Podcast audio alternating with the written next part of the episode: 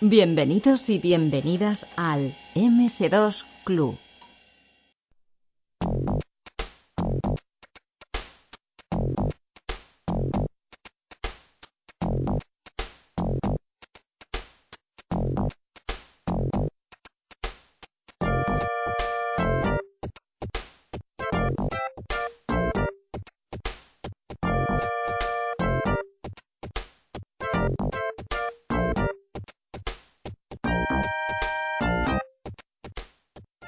Creo que es la primera vez en este programa que no contamos con un desarrollador o desarrolladora de juegos, sino que vamos a hablar con una de las personas que sentían pasión por el mundo de los videojuegos hasta tal punto de ser el cofundador de Framework, una distribuidora de software y de Revelact, el estudio promesa del software español de finales de los 90, del cual ya hablamos con José Raluy en este programa.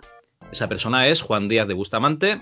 Y ante todo, bienvenido y muchas gracias por dejarte arrastrar, ¿vale? O secuestrar por este podcast. Hola Juan, ¿qué tal? Hola, ¿qué tal? Muchas gracias a ti. Bueno, no, no. desde luego, gracias a ti por, atendernos. Bueno, eh, ¿qué te quería comentar? Yo escuché una, entrevista tuya, ¿vale? Para ponerme en contexto de hace, pero muchos años, ¿eh? O sea, cuando, cuando todavía Freeware, eh, digamos, era una distribuidora eh, muy importante en la península ibérica. Y me llamó bastante la atención los orígenes de, vamos, cómo montas Framework con, con, tu compañero, porque tú no venías del mundo de los videojuegos ni la programación, ¿verdad? No, no, que va. Yo era, vamos, yo estudié económicas, mi primer trabajo fue como, como analista de riesgos en, en Banesto Hipotecario. Y ves tú. luego pasé a, a, como director financiero de una inmobiliaria y, pero yo lo que era muy jugón, vamos, a mí me gustaban mucho los juegos, me han gustado siempre y me siguen gustando. Y, y en aquella época este, me gustaban mucho los juegos Server, pues, eh, pues, pues, tipo como el primer Doom que salió, el Wolfenstein, no sé, había un montón de juegos, los juegos de Apogee, de, de Epic, de, no sé, juegos muy interesantes que, que, que no llegaban a España. Y, entonces, eh, pues lo primero fue lanzarnos ahí. Eh, Luis era mi, eh, que fue mi socio, también era, estaba también en manos hipotecario, también en la lista de riesgo. Y, de ahí pegamos los dos el salto para perplejidad de, todas nuestras familias, vamos, y amigos y todo, porque, porque coger y pegar el salto sin tener nada y con una cosa tan en el aire, ¿sabes? Pero, vale o sea, que compartíais la afición, digamos, y os fuisteis eh, envalentonando entre uno y otro, a lo mejor para. Porque, claro, a ver, una pregunta. Eh, creo que se va mal, ¿eh? O sea, yo soy del 78, yo empiezo a tocar ordenadores con un Commodore 64, y cuando me llegó el PC era un, un criajo, yo qué sé, 12 años, ¿vale? Por decir algo.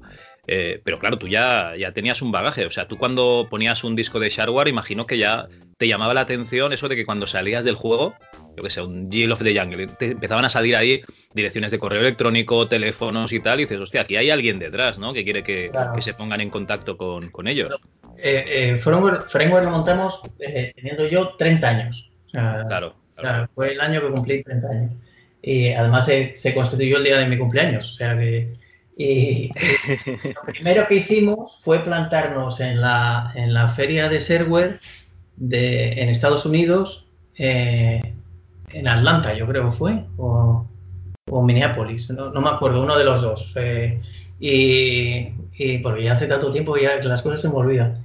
Y, Normal, allí, y sin tener nada, ¿eh? O sea, nada, simplemente nos presentamos allí, hola, ¿qué tal? No sé cuántos, éramos los únicos españoles que estaban allí, pues allí conocimos a, pues a toda la gente de Pygmalion Games, a los de a los de Apogee, a, pues todo, todo, todo el mundo del server y, y de ahí pues nos volvimos con, con, con varios juegos eh, eh, firmados. Entonces empezamos primero con vendiendo me acuerdo el primer anuncio que sacamos en Micromanía de venta por catálogo, las versiones server de los juegos y luego las versiones completas. Y luego dijimos, joder, ¿por qué no sacamos las versiones completas en las tiendas?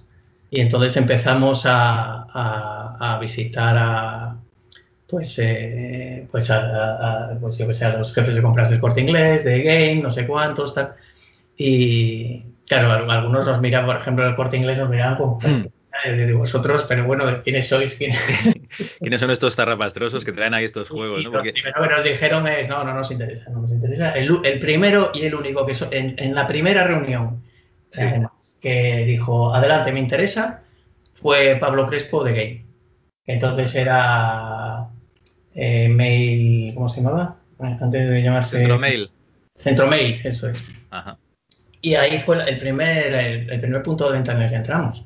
Claro, porque la competencia, aparte de, los kioscos y tal, la competencia sería Herbe y Drosoft, ¿no? Principalmente. ahí, más que nosotros no éramos nadie. O sea, más que la competencia, eh, eran, eran monstruos al lado nuestro. O sea, nosotros empezamos, ya te digo, con vendiendo las, las, versiones completas de, de, las versiones Server en las tiendas pues, eh, pues, juegos eh, como, yo que sé, el Wolfenstein, el Planet Strike. no, el Wolfenstein eh, yo creo que no le sacamos. Sacamos el Spare of Destiny, que era la, versión del Wolfenstein. Y el Planet Strike, el Rise of the, Triad. No sé, una serie de juegos de apoyo que empezamos a sacarlos. El, el, el Epic Pinball, los primeros juegos de Epic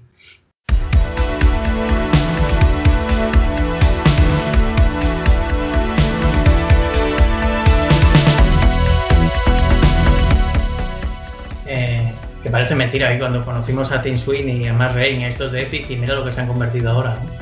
Bueno, aquí tuvimos a, Jare que nos dijo que él vio saliendo de la ducha en una feria de estas de Demosena a Tim Sweeney, o sea que de aquí para arriba ya. o sea, directamente. Sí, sí, pues nada, ayer cuando eh, nosotros los conocimos allí, firmamos un contrato con ellos, eran unos chavales ellos, ¿sabes? O sea, no. Claro.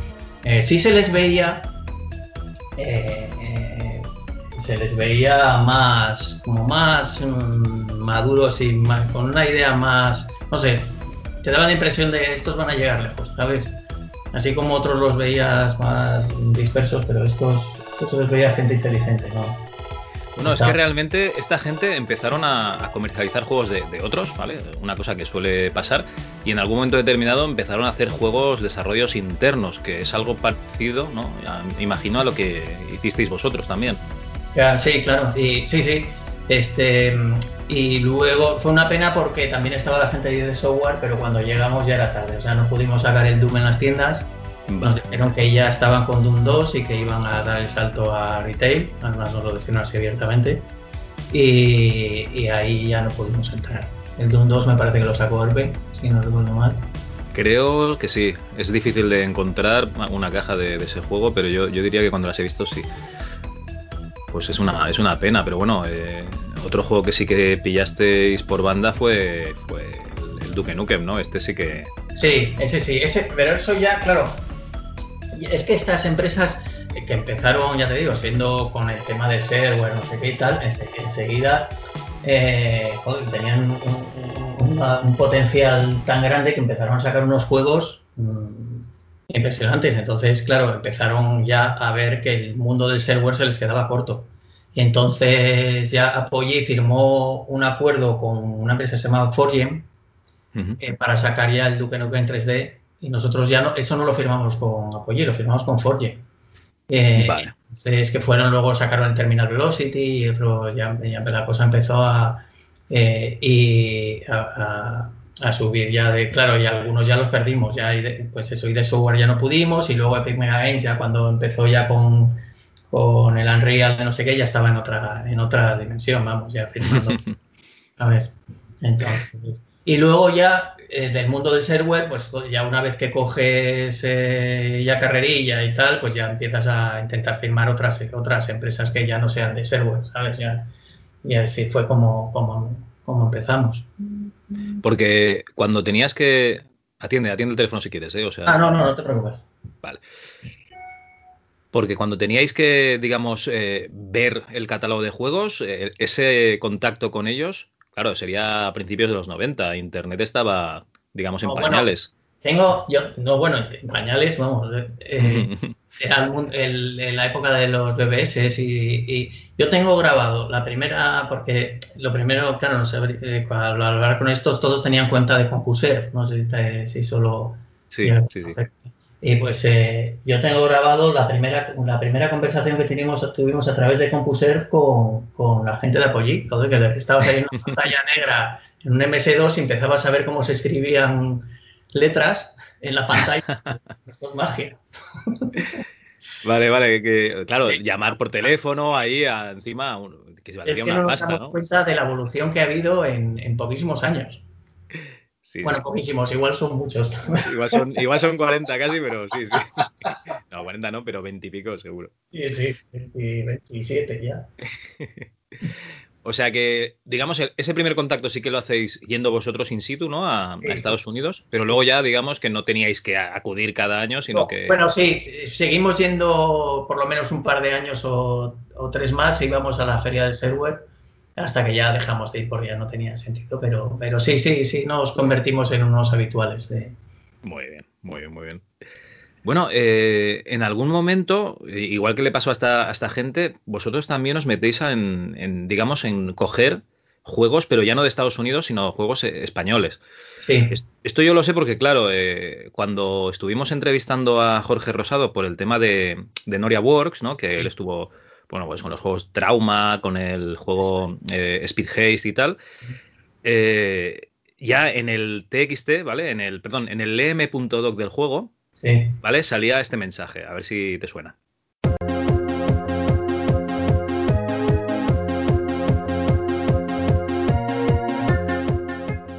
Esto es solo el principio. Trauma es un juego creado íntegramente en España por Noria Works Entertainment y junto a Speed Haste, Trauma es el primer juego español producido y publicado por Freemware. Ambos serán distribuidos mundialmente a partir de enero de, bueno, de 1996, ¿vale? Y, pero esto no se detiene aquí, seis juegos más de alta calidad están en pleno proceso de desarrollo con otros tantos grupos de programación coordinados por Noria Works Entertainment y producidos por Friendware. Bueno, esto seguía, ¿no? ¿no? y al final eh, acababa con un apoya al software español, y también salía aquí la dirección, Framework, calle Rafael Calvo 40, etcétera. Eh, todo esto, digamos, vosotros lo que hicisteis fue el mismo modelo de, contactar con estudios que ya tenían algo en desarrollo y decirles que vosotros, aprovechando que ya tenéis la distribución del shareware, distribuirías estos productos, entiendo. Pues ahí me pillas porque no me acuerdo muy bien si, yo, si ellos se pusieron tanto con nosotros o nosotros con ellos. O sea, eso, eso ya eh, no me acuerdo. Lo que sí recuerdo fue que fue un, fue un, tanto con la gente de Noria como luego ya con, con, el, tema de Blade y tal, fue una época muy bonita porque estás viendo cómo se desarrolla algo desde cero, algo en el que estás tú metido de alguna manera, ¿no? Eh, sí es verdad que, bueno, por otro lado tienes ya pasado el tiempo la, darte cuenta de, la falta de experiencia que teníamos. Nosotros, eh, nosotros, o sea, ya ellos pues es normal porque estaban también eran pues chavales que estaban empezando y tal, pero esperas que el que dirija tenga un poco de experiencia y no, no era el caso. porque, espera, ¿eh? o sea, para que te hagas una idea, nosotros venimos de, hablar de la edad de oro del software español, con los 8 bits y tal, ¿vale? Pero todo lo que estamos hablando ahora es de mundo PC, ¿vale? Entiendo que mundo Amiga y tal, pues también es eh, contemporáneo, pero digamos que nos centramos en el mundo de PC, ¿vale? Eh, y siempre se dice que esto era un erial. Tú como, como persona que estabas allí intentando, eh, digamos, coger producto nacional para poder publicarlo. O sea, realmente era, era tan ideal, o sea, estaba todo tan vacío como, como nos dicen. Sí. Aparte de Dynamic que seguía, pues, eh, intentando, bueno, intentando no, joder, que luego lo petó con los PC Fútbol y tal, aparte de, de, Dynamic que quedaría por allí. Sí, no había mucha cosa, no, no había mucha cosa. Y, y, todos los que había, pues había muy poca experiencia también. Yo creo que estaba, o sea, eh, eh, es como todo lo que empezó con el mundo del Spectrum y todo el... Eh, eh, yo creo que no hubo una, evolución en crecimiento, ¿sabes? Que, había una industria madura y tal. No, no, no había nada. Y, luego, a mí una cosa que me daba mucha envidia es cuando ibas, ya cuando empezamos a, eh, a dejar de ir a, bueno, a, las ferias de Serware, ir a, ir a ferias más importantes, L3, no sé cuánto, tal. Te daba mucha envidia ver pabellones de de algunos países, viendo como algunos países, pues yo que sé, el pabellón de Australia, el pabellón no sé qué, cómo, cómo había un, un, apoyo a, la industria por parte de, pues, gobiernos de algunos países que veían que, esto era un tema tecnológico muy interesante, etcétera. Y, nosotros cada vez que, intentábamos hacer algo, vamos, era... Vamos, ¿para qué decirte nada? vamos, una falta... ¿Os encontrabais con la negativa o, digamos, hacían oídos sordos, ¿no? A todo lo que comentabas. Esto era una, como una cosa friki que no se entendía y que no... Supongo que hoy en día habrá cambiado, la verdad es que como he perdido contacto no lo sé. Eh, bueno, tú ten en cuenta que toda la gente que ha crecido con videojuegos ahora está en cargos que a lo mejor, eh, digamos, la gente con la que tú contactabas pues no, no había tenido ese contacto con, con los videojuegos y, entiende que eso esto es una industria también.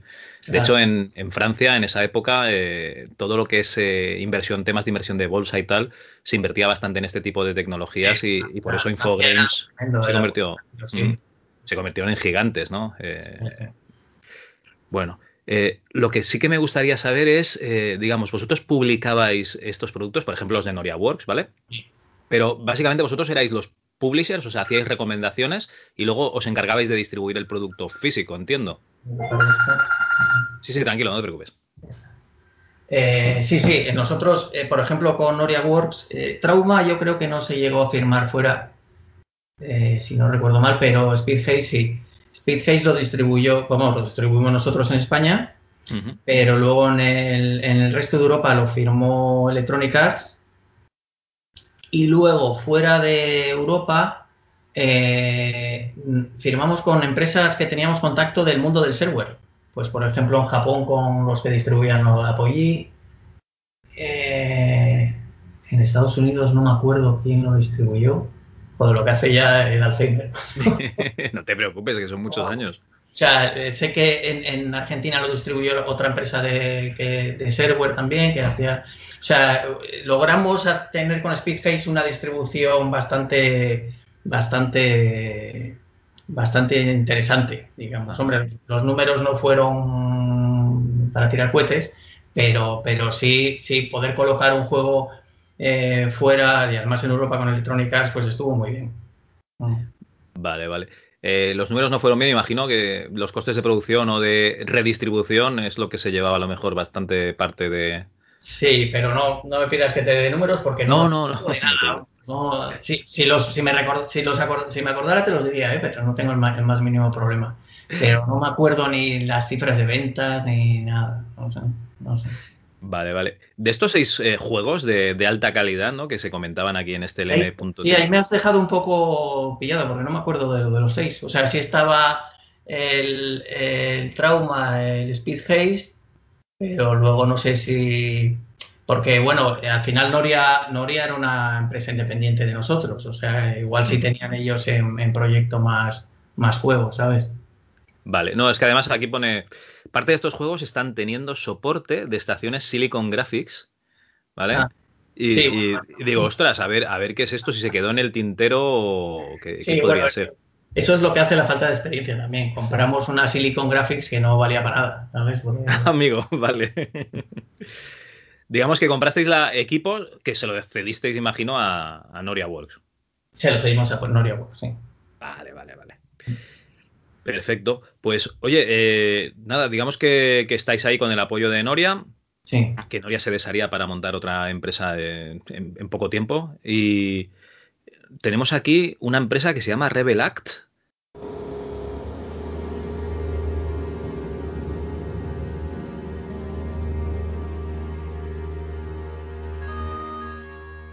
Sí. Y tenemos a una persona que se llama Ángel Cuñado. ¿Qué nos puedes contar de esto? Sí, pues esto sí, eso sí me acuerdo que llegó él. O sea, él vino con, un grupo, con su grupo de, con su equipo y, traía una tecnología que nos pareció impresionante. Vamos, en, realidad ahí no había juego, había, o sea, era como un, como un movimiento en primera persona entre unas paredes y tal con unos efectos de luz alucinantes. Nos pareció la bomba, vamos. Entonces, eh, pues eh, eh, ellos tenían la idea de, juego, etcétera y tal, y dijimos, pues nosotros adelante, nos tiramos a la piscina con, con el tema. Sí.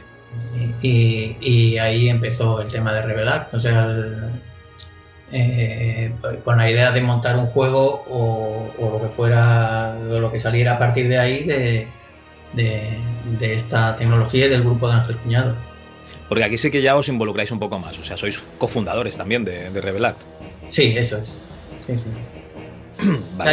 no, recuerdo muy bien mm, en qué momento nace Revelar, si al principio eh, simplemente eh, hicimos un acuerdo con ellos y luego se creó ya Revelar eh, ya como Ángel Cuñado de socio o, yo creo que fue un poco posterior, pero no recuerdo muy bien el, el, tiempo que hubo entre que, entre que llegamos a un acuerdo, se empezó a trabajar y todo esto y se, y se crea Revelar. Pero fue, debió ser bastante rápido.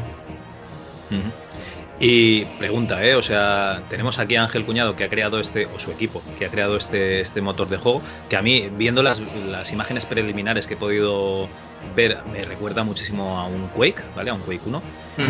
Y la verdad es que, ¿cómo tarda tantos años en, salir? O sea, eh, ¿cuánto lo diría? Ah, estamos hablando que a lo mejor estamos en el 97 o así, pero el juego sale ya en 2000. Sí, fueron cinco años de desarrollo.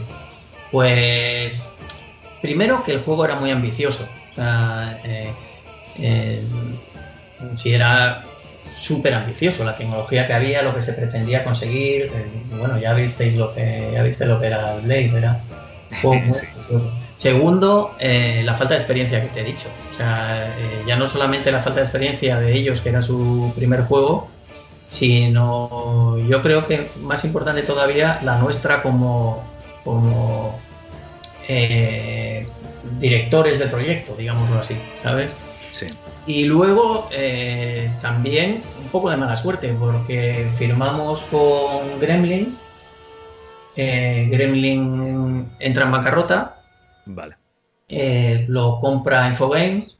Sí, que Infogames estaba comprándolo todo en aquel momento. Infogames nos tiene sin, sin dirigirnos palabra, no me acuerdo cuántos meses, pero igual fueron seis o lo que sea. Madre mía hasta que al final nos dicen que no les interesa, tenemos que comprar el juego a Infogrames, eh, otra vez a buscar otro distribuidor, al final entra Codemasters, eh, o sea que fue, además Codemasters eh, le cogimos en una época que no andaba muy bollante tampoco, la distribución en Estados Unidos no fue muy buena, que digamos, y, o sea que fue eh, en Europa sí, fue número uno en Francia, en Alemania, en Inglaterra, bueno, en España lo sacamos nosotros. En Italia no sé si fue número uno tal también, aunque fue un pico, hizo pico y bajó a toda pastilla. Pero, pero, pero en ese punto también eso, claro, te crea bastante eh, todo ese, todo el proceso de búsqueda de conversaciones, de negociaciones, de otra vez, de empezar, de empezar otra vez Llega desgastando, ¿no? Que quiere cambiar el juego, ¿sabes? Todo, todo ese proceso lo recuerdo yo como bastante penoso. Bueno, así mientras tanto ibais también sacando los, los juegos de extranjeros, ¿no? Aquí, o sea, el modelo de Shareware todavía. Por un lado estaba Framework, que se seguía su, su camino normal, y luego estaba Rebel, aunque eh, al final estábamos en la misma oficina, pero eran dos cosas separadas. Vale, vale. Bueno, eh, cuando sale Blade, ¿vale? Eh, enseguida empiezan a salir declaraciones, ¿no? De que, no te voy a decir de ti, ¿vale? Porque no, he visto ninguna tuya, pero sí que de, bastante gente, ¿no? De que, de que Blade ha sido un gran éxito, pero no ha podido ser el gran éxito que, se esperaba por culpa de la, de la piratería. Eh, ¿Tú crees que esto es así? O sea, ¿realmente fue, fue lo que pasó? Bueno, eh, bueno ahí supongo que, hombre, la piratería entonces era bestial. O sea, Mucho, muchísimo. Era bestial. O sea, es más, es que eh, le enseñabas a alguien un juego eh, comprado y, te miraban como diciendo, tú eres tonto o qué, no puedes bajar aquí gratis. Pues, siempre me acuerdo, siempre me acuerdo una, vez que, en casa de un amigo dije, joder, pues vamos a sacar ahora el Epic Pinball de Epic Mega Games y me dice su hermano pequeño, no será este. me lo enseña y me dice, pues me lo acabo de bajar. pues andamos, andamos, bueno. Había una piratería gigante y luego quizás, pues no, igual no supimos dar con el tipo de juego que le gustaba a la gente, ¿sabes? Tampoco hay que echar la culpa a la piratería, porque supongo que la misma piratería, la misma piratería es la misma para todos. O sea que al fin ya había juegos que vendieron mucho más, ¿sabes? Vale, vale, vale. A lo mejor. Eh, Blade, yo no sé si vendería en España, la verdad es que no me acuerdo, pero échale 10.000, 15.000 unidades, una cosa así. Y poco después sacamos Guild Wars eh, y vendimos más de 50.000.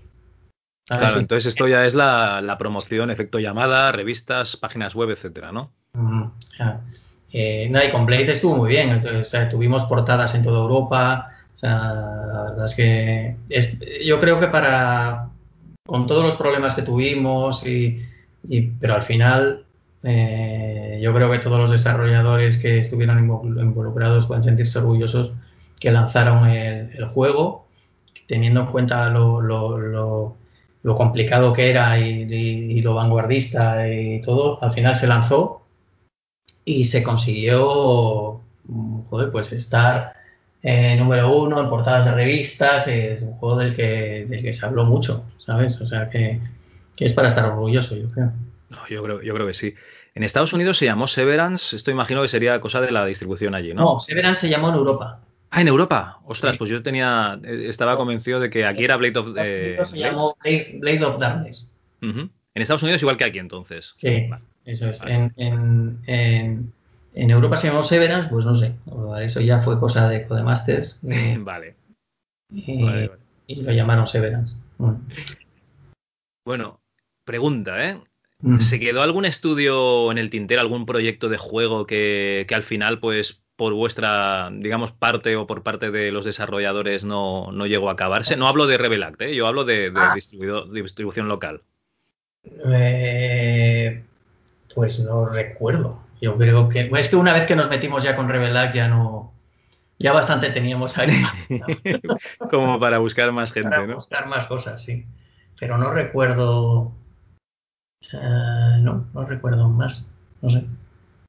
Vale, vale. Yo digo, a lo mejor, ¿sabes? Eh, esto es como en el, yo qué sé, en Dynamic, ¿no? Cuando estaban con los 8 bits o me, da igual, Opera, que aparecía alguien por la puerta con un cassette, lo ponías, ¿no? Y, ahí te mostraban algo y al final quedaban agua de borrajas, ¿no? Pues digo, a lo ah. mejor pasó lo mismo con, con mm. desarrollos de PC. Sí, no, no, no, no estuvimos involucrados en más, en más cosas. Una vez que empezamos con Rebel ya no, ya no, vale. no, estábamos para más, para más. Bueno, y después de Blade, en teoría iba a venir una segunda parte para, consolas, ¿no? Pues ahí, después de Blade, eh, el tema es que eh, eh, yo creo que Codemaster entró como una especie de barrena financiera y del cual pues sobrevivieron, lo cual es genial. Y, nosotros, bueno, ellos, ellos nos dijeron que hiciéramos Blade para Xbox, que es con, con lo que nos pusimos y empezaron financiándolo. Sí es verdad que nosotros empezamos a retrasarnos también en el desarrollo y tal, pero, pero yo creo que fue un problema por las dos partes. Y luego nosotros empezamos por nuestra cuenta con, con Blade 2, pero llegó un momento que, que nada, no, no, conseguíamos a alguien interesado en Blade 2, eh, o de Master tampoco, porque estaba eh, fatal y, y, nuestra, el juego a través de Codemaster no, no estaba dando ingresos el primero, y, y, se nos acabaron los recursos. Entonces, pues, joder, estuvimos intentando conseguir algún fondo de inversión, alguna cosa, pero no había, no había manera. O no supimos hacerlo o no. Y no tuvimos más remedio que, cerrar. Yo me acuerdo que me reunía todos los jueves con los desarrolladores eh, para decirles cómo estaba la cosa. Porque, claro, es de las cosas más complicadas que he hecho en mi vida, vamos. Porque claro, sabía Cerrar un estudio, sí, claro. Claro, uno se acababa de casar, que si el otro se había comprado no sé qué, que lo del piso, que si el otro, ¿sabes? Y me acuerdo una vez, después de una charla, uno de estos, de estos jueves que les, decía y tal, que me fui a mi despacho y vino uno de los desarrolladores, Dani, ¿de acuerdo? A darme ánimos. Venga, Juan, que te hemos visto hoy un poco bajo. Madre mía. Un ex que tiene que estar dando ánimo. sí, sí. Y, Es complicado, es complicado. Eh, cuando está una empresa muy mal, yo estaba un, bastantes años en una empresa que, estaba tocada de muerte y, me tocaba reunirme con, bastantes partes, digamos, implicadas y es, muy complicado dar ánimos ahí cuando no sabes qué va a pasar. Es una cosa horrible. Y bueno, lo bueno es que eran todos muy, muy jóvenes y ahora, pues, joder, si te fijas, están muchos de ellos en los, en los equipos, o sea, las empresas punteras de desarrollo de España. Porque Ángel Cuñado siguió con el proyecto. Yo sé que Tatiana Delgado, por ejemplo, que ahora. Antes de que, saliera, antes de que saliera el juego, Ángel, Javier Carrillo y no recuerdo si alguien más, eh, cuando el juego ya estaba ya terminado, eh, o sea que no. Eh, decidieron separarse y montar ellos una empresa de desarrollo. Vale, vale. Digamos que estaban ya quemados. bueno, supongo que ya tenían ganas de pues igual sí, estaban ya quemados. Hombre, cinco, años sacando un juego, pues al final. Claro. Y, entonces, pues nada, decidieron ellos montar una empresa para hacer sus propios proyectos y, bueno, pues, pues bien. Muy bien. Bueno, pues digamos que no llegó a salir este Blade 2, ¿no? Ni, la, ni el Blade para, consolas. Entonces Rebel Act cierra sus puertas, pero Firmware sigue adelante. Sí, sí, sí. Eh, eh, eh milagrosamente fuimos capaces de sobrevivir con, la parte de Framework y, efectivamente seguimos adelante y, nos vino muy bien eh, al, poco de esto el lanzamiento de Guild Wars, que fue todo un, todo un éxito, vamos. Muy bien. Hombre, hay que decir que, claro, el modelo que teníais vosotros eh, no tiene nada que ver con el modelo de distribución de juegos a día de hoy. O sea, tú a día de hoy sacas un juego, eh, está en una tienda virtual que no ocupa sitio, eh, lo, vas vendiendo, a lo mejor hay picos de venta y hay momentos en que no se vende nada, pero bueno, hay ofertas, lo puedes ir destacando de alguna manera. Pero en aquel momento o vendías de salida o los lineales, el corte inglés a, los X veces quitaría tu juego para poner otro. bueno, era muy complicado porque porque no solamente eso, es que, es que igual a los seis meses te llegaba un montón de devolución de, de, producto que tú pensabas que estaba vendido, ¿no? O de lo que sea, y te decían, ala, toma, para ti, y te lo descuento del siguiente pagaré, ¿sabes? O sea, es, es, es, era prácticamente en depósito. Vale. Eh, Entonces, eh, claro, eh, la inversión que tienes que hacer, ya no solamente de adelanto cuando te quedas con un producto, pues te pedían un adelanto de royalties, eh, etcétera. Que, ahí si te equivocabas, pues fatal, claro, porque tenías que decir, bueno, pues este cuánto voy a vender, pues yo qué. Tanto, pues eh, tenías que adelantarle eh, al, propietario, pues al extranjero de turno, pues X dinero. Y luego tenías que empezar a traducirlo, el juego, a producirlo, que si había algunos juegos que eran una ruina. Yo me, acuerdo que era el, el X-Plane, que no sé si eran seis DVDs o, y entonces luego tenías el típico que te llamaba, es que no me funciona el CD2. o sea, era todo tremendo. me, acuerdo una vez que, no me acuerdo qué juego fue, que también tenía varios CDs eh, y, no me acuerdo qué, qué, centro comercial era de, no sé si era el antiguo Prica o cuál, puso todas los, las barritas estas de alarma pegadas en la parte donde se lee el CD. Madre mía, ¿en serio? no funcionaba ni uno y nos los devolvieron todos. Pero esto es destrucción de producto. sí, pero voy a decirles algo, ¿sabes? Madre mía. Entonces ahora es mucho más sencillo, claro. Supongo que, que, la manera de promocionarlos y, tal cambia mucho, ¿sabes? Pero el coste de distribución eh, no tiene nada que ver. Sí, ahora el coste, digamos, sería en promocionar el producto para que destaque, ¿no? De entre todos los que hay, ¿no? Claro, claro, Bueno, aquí tengo una lista enorme de, juegos que llegasteis a distribuir hasta 2011. Eh, digamos, ¿nos puedes decir cuáles fueron los, por decir algo, de los tres greatest hits de esta lista? Eh, ¿Qué lista? Perdona. No, no, de los juegos que distribuisteis ah. vosotros con, con Firmware, yo que sé, un top. el que más vendimos sin duda fue Guild Wars. Eh, pero luego hubo alguno que vendió mucho, pues Duke Nukem 3D vendió un montón. Además, con Duke Nukem 3D hicimos una cosa curiosa, que fue sacar a kiosco los primeros seis niveles a un, a un precio, no me acuerdo cuál era, eh, pero un precio muy barato. Y sacamos, fue nuestra primera experiencia en kioscos, arrasamos, que fue hasta el propio distribuidor Esgel, era el, típico que la, la, empresa, bueno, que distribuía kioscos casi todo, nos dijo, bueno, estoy alucinado, no hay devolución. O sea, si no hay devolución, darme que, que, vendimos todo absolutamente. Y dijimos, bueno, esto de los kioscos es un chollo, vamos a sacar otro juego. Y sacamos uno de Pigmega Games que se llamaba One Más Fall.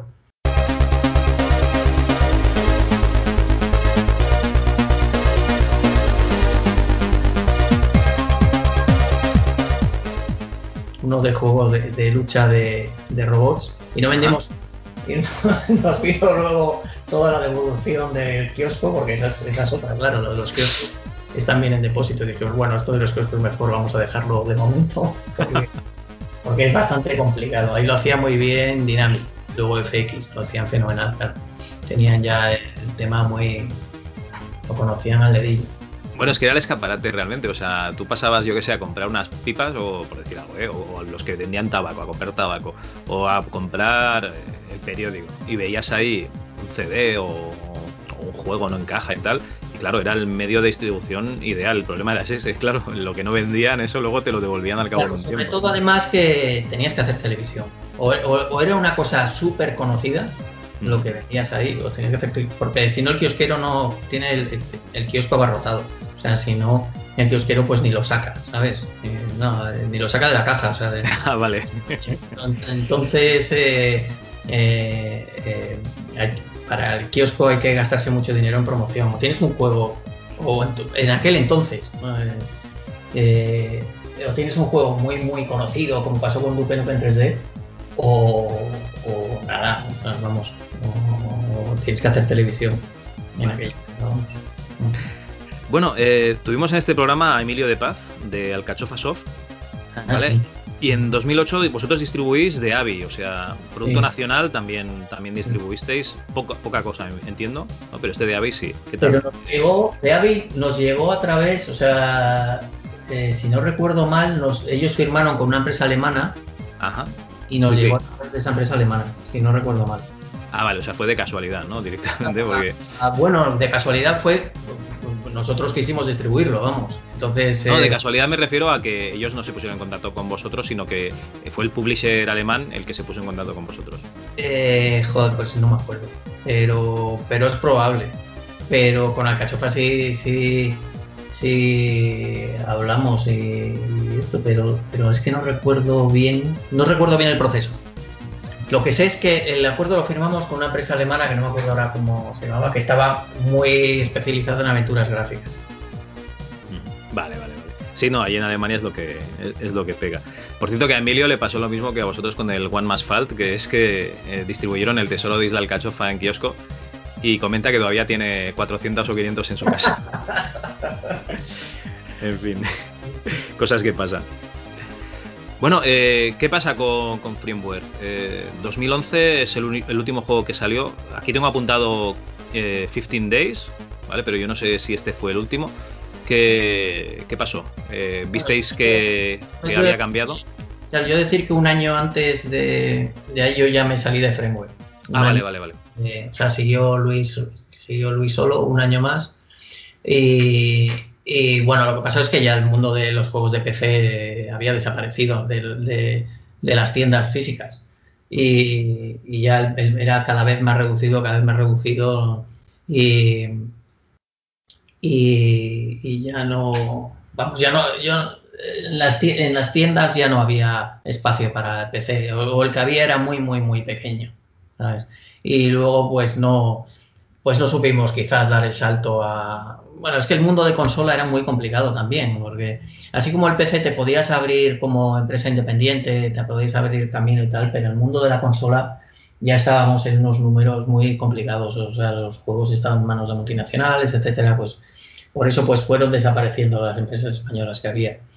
Y luego todavía era muy pronto para, para la época de los juegos de móvil. Entonces, Pues eso fue lo que pasó, básicamente. Bueno, eh, Steam ya lo teníamos por ahí. Por ejemplo, FX eh, intentó un modelo que, sería el hacerse su propio Steam, ¿vale? Pero claro, con, cuatro juegos realmente con los que, distribuían. Entonces, eh, de hecho, había algunos juegos que estaban en Steam, pero en inglés. Entonces, no sé, era hacerse la competencia contra, contra ti mismo. esta, opción no la, no la barajasteis, ¿no? De pasaros a online. No, no. Bueno, sacamos, sí, sacamos una tienda que se llamaba Friendshop pero, pero nada, no. Ten en cuenta que, al ser, al tener juegos de terceros, eh, son los terceros los que están en Steam. claro. Entonces no, ahí ya pues eh, es muy, muy complicado. Sí, claro, lo que quiere, lo que quiere, digamos, eh, Steam es quitarse de medio los, los publishers, bueno, los publishers no, pero los distribuidores. Los distribuidores locales, sí, los distribuidores físicos, que al final es lo que lo que ha conseguido. Al final, pues todas las, empresas que distribuíamos que siguen todavía existiendo están en Steam, vamos. Claro, claro, claro. Bueno, eh, pues nada, Firmware llega hasta aquí, hasta, hasta 2011, eh, pero no sé si te parece bien que hablemos, ¿qué, es esto de Krypton Networks? Ah, bueno, sí, este... Em, más o menos, bueno, un poco más adelante de, la fundación de Rebel, nos lanzamos al mundo de, del juego competitivo. Los eSports.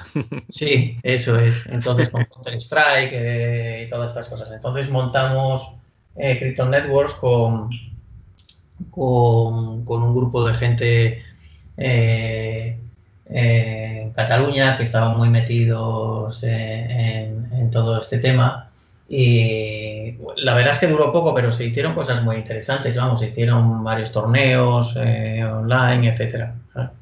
Estuvo bien. Muy bien, muy bien.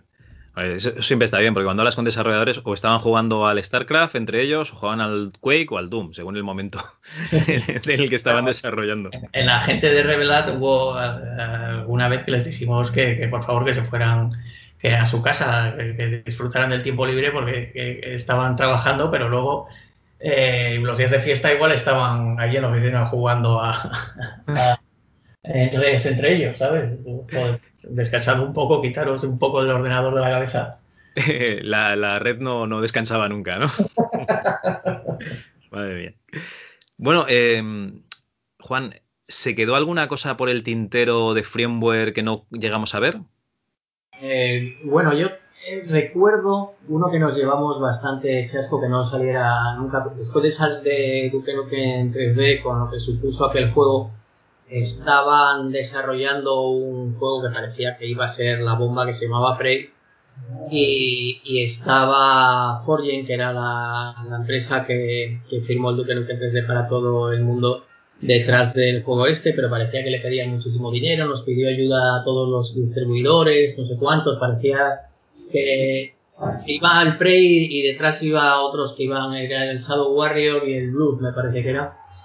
Eh, pero al final, eh, bueno, al final salieron Shadow Warrior y Blood, pero eran unos juegos bastante mediocres. Y el Prey eh, ni siquiera lo hicieron ellos, yo creo que lo subcontrataron a una tercera empresa, algo así fue ya como la degeneración, luego ya vino lo de Duke Nukem Forever y todas estas cosas. Y fue una pena porque era una compañía en la que nos sentíamos muy vinculados y los juegos que tenían, etcétera, pero, pero bueno, murieron de éxito, yo creo.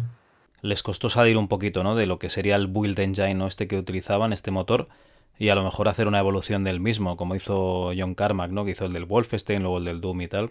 Sí, yo creo que de Software y Epic eh, sobre todo Epic, marcaron el camino de cómo había que hacer las cosas y, los de Apogee pues no, no, siguieron, eh, su camino no fue el bueno, vamos. Oye, una cosa que se me había olvidado preguntar era, ¿cómo hacíais vosotros para vender los juegos? O sea, para que el juego llegase desde vuestros almacenes al, cliente, al consumidor, al jugón.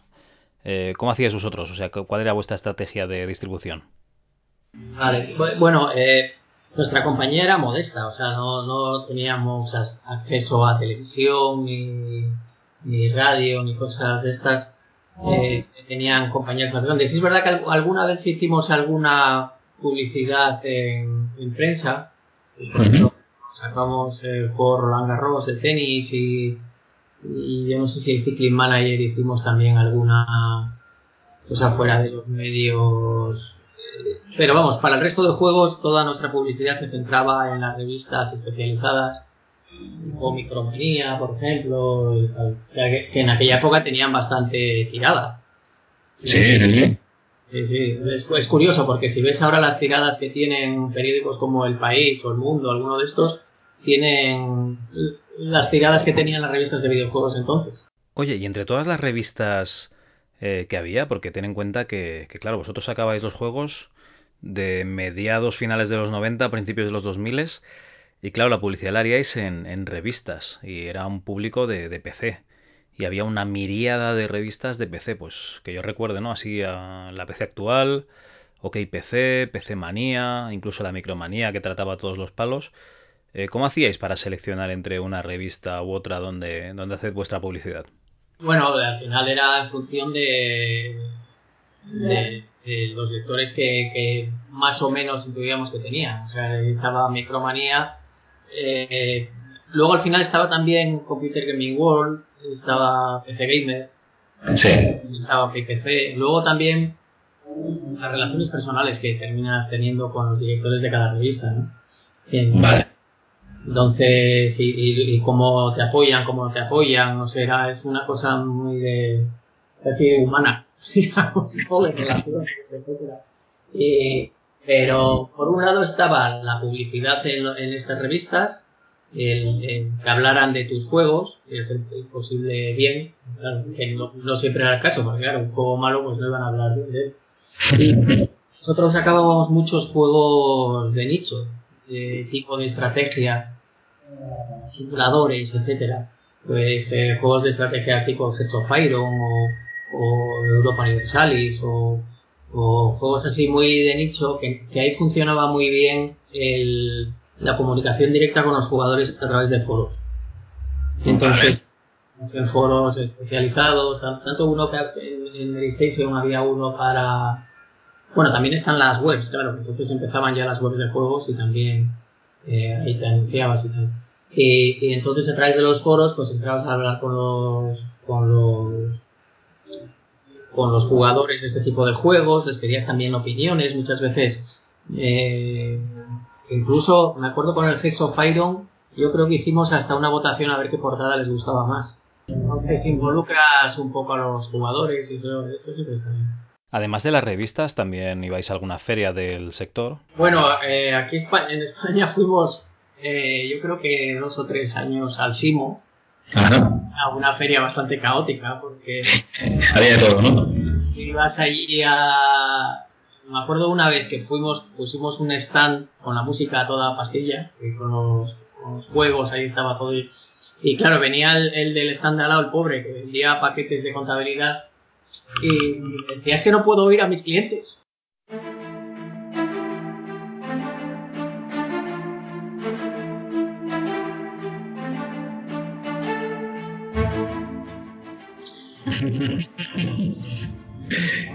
¿Quieres que le haga? Pues dile algo al, del Simo, como es que es que, claro, no tiene ningún sentido que estemos juntos. Y así todo le dije, me acuerdo que le dije, no será para tanto porque estamos debajo del altavoz y me, me estás oyendo y te estoy oyendo perfectamente. O sea, vino el, el, director del Simo que hay que bajar con un aparato para medir, eh, hay que bajar tal, vale, ahora lo bajamos. Lo bajó, se fue y lo volvimos a subir. O sea, que al final, a la que yo caos absoluto, ¿sabes? O sea, no era una feria así especializada y, hasta que el Simo, vamos, tuvimos dos o tres años y como que tampoco aportaba nada. Hubo, hubo una feria del, sector, eh, no sé, ahora mismo no recuerdo si estuvimos un año o no, pero vamos, eh, no, no llegó a mucho la cosa. Todavía no estaban los youtubers y todas estas cosas. Bueno, eh, Juan, para ir acabando, como nos has dicho que eras un gran jugón, eh, ¿Cuáles son tus juegos favoritos de MS2 o de PC? ¿De todos los tiempos, dices? Sí, sí, de todos los tiempos. Pues mira, yo te diría el Lords of Midnight de Spectrum, sin duda alguna. El, Civilization, el El 1, ¿no? Ah, el 2, vale, vale. El, 2, sí. El 2, ¿no? A ver. Sí, sí, el. el eh, eh, ¿Cuál más decirte? Bueno, el EverQuest. Online ahí a tope. Sí.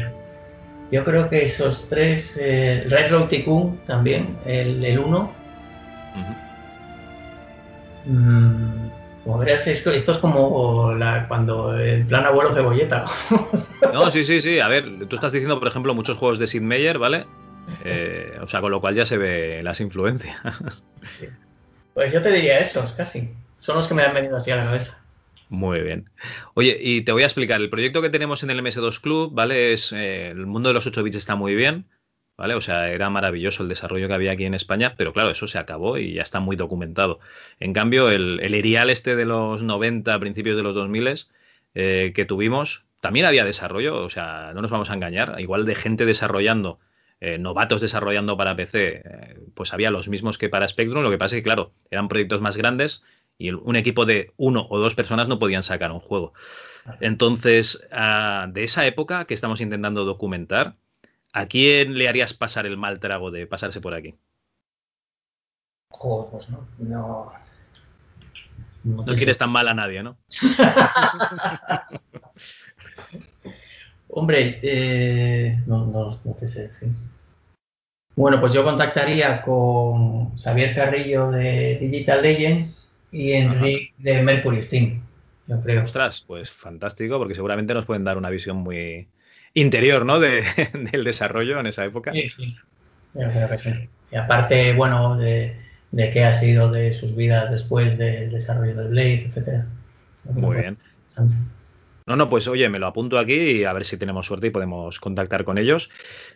Por cierto, Juan, eh, ¿te dedicas actualmente a, algún tema relacionado con, con los videojuegos? No, Mm, ya tuviste bastante, ¿no?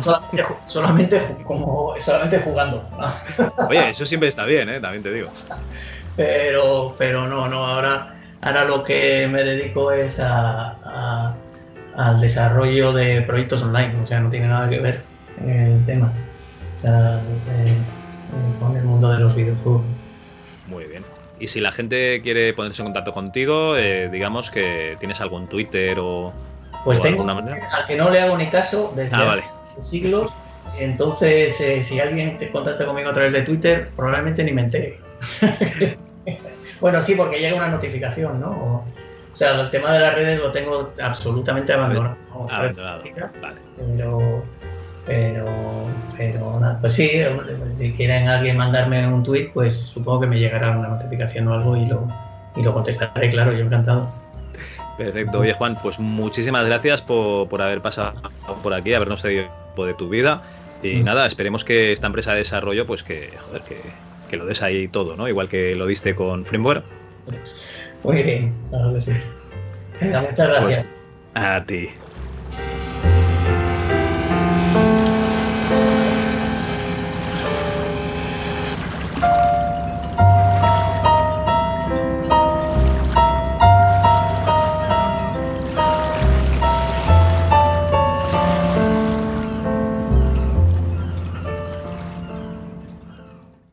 Eres tú uno de ellos, no te pierdas la entrevista que va a tener lugar en breves instantes en nuestro club, ¿vale? Por cierto, Guillén, ¿no tendrás que ir tomando ya posiciones? ¿Eh? Vamos. Detrás de cada juego hay muchas horas de trabajo y todo un equipo de personas que casi siempre quedan en la sombra. Son los programadores, grafistas, guionistas. Hoy en VitaVit hemos querido traer a primer término a un grupo de ellos para que nos hablen de su trabajo. Guillén nos los presenta. Son de Madrid. Se conocieron en sus respectivos y anteriores trabajos, pero ya llevan un año conocidos como Noria Works.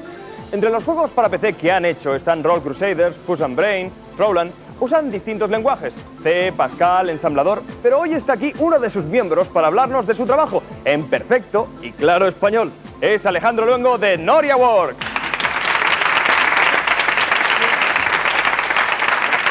¿Qué tal, Alejandro? Es un placer tenerte aquí. Siéntate, por favor. Oye, menudo cocazo eso para programar juegos, ¿no? Bueno, la verdad es que sí. Hay que verlo. Bueno, no me respondas ahora, házmelo después, mejor y más extendido, después de ver este reportaje que tenemos preparado, ¿vale? Muy bien.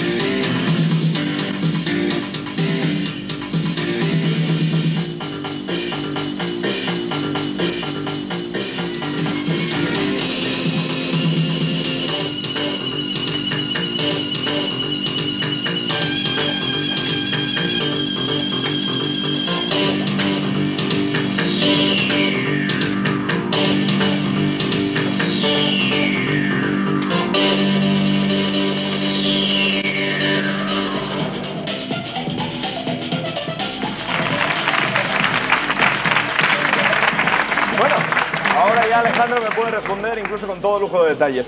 Pero antes me gustaría hacerte una pregunta, ya que tenemos aquí un programador de videojuegos, muchos de los chavales que nos están viendo ahora por televisión se preguntan cómo pueden llegar a serlo. Lo único que os puedo contar a la gente que verdaderamente queráis trabajar en, este campo es que os forméis todo lo posible, con libros, eh, documentaciones, fuentes en BBS, lenguajes, programas de dibujo, diseño, autoedición, música y luego tener buen gusto y mezclarlo todo. ¿Pero se venden bien vuestros videojuegos? ¿Se puede ganar uno la vida con esto? Sí hay suerte. Sí hay suerte, Va habiendo suerte por ahora. Bueno, a mí me gustaría saber cuál es la mayor dificultad que tiene un programador de videojuegos a la hora de, de plantearse, decir, voy a hacer un videojuego. ¿Cuál es tu mayor dificultad? Mira, la gente que sabe programar y tiene, y tiene la base y las ganas como para hacerlo, eh, mi opinión personal es que la mayor dificultad es tener una idea buena que englobe y que tenga la suficiente calidad como para poder sacarse al mercado. Yo pequeñito quería ser también programador de videojuegos. Yo quería, yo quería ser presentador. ¿Ves? Pues ya está. Mira, siéntate aquí. ¿Va? Oye, a mí me gustaría saber simplemente... No, ahora te pregunto yo, ¿no? Sí, no, bueno, es igual, me es igual. A mí me gustaría saber ¿Qué consejos les darías exactamente a esos chavales? Pues consejos, que se cojan libros y los estudien de cabo a rabo, que llamen a las BBS porque hay muchísimas fuentes que son muy útiles y digamos que imprescindibles para poder, para poder hacer videojuegos.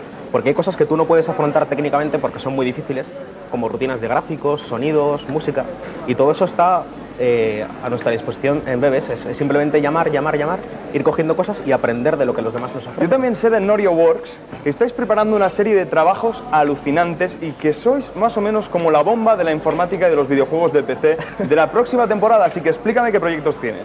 Bueno, mira, eh, los proyectos que estamos afrontando ahora mismo, con muchas ganas, eh, están englobados a un poco intentar revolucionar y mejorar lo que ya existe actualmente. Entonces, un poco en esa línea tenemos, por ejemplo, Speed Haste, que es un juego de Fórmula 1 que soporta un mapeado eh, abatido y luego lleva coches y escenarios poligonales con texturas y con growth. Bueno, muchas gracias Alejandro, ha sido un placer tenerte aquí con nosotros, disfrutar de estas novedades que van a salir pronto, de estas noticias que hemos dado ya en Bit a y que por cierto tengáis mucha suerte en vuestros proyectos futuros, considérate ya miembro de nuestro club y que sirva este gran aplauso para despedir a Alejandro, para su equipo, los Norio Works y desde luego para darle ánimos en sus proyectos futuros. Y que sirva también este aplauso para dar paso a Mauro que está en el flash de los videojuegos. Ahí está.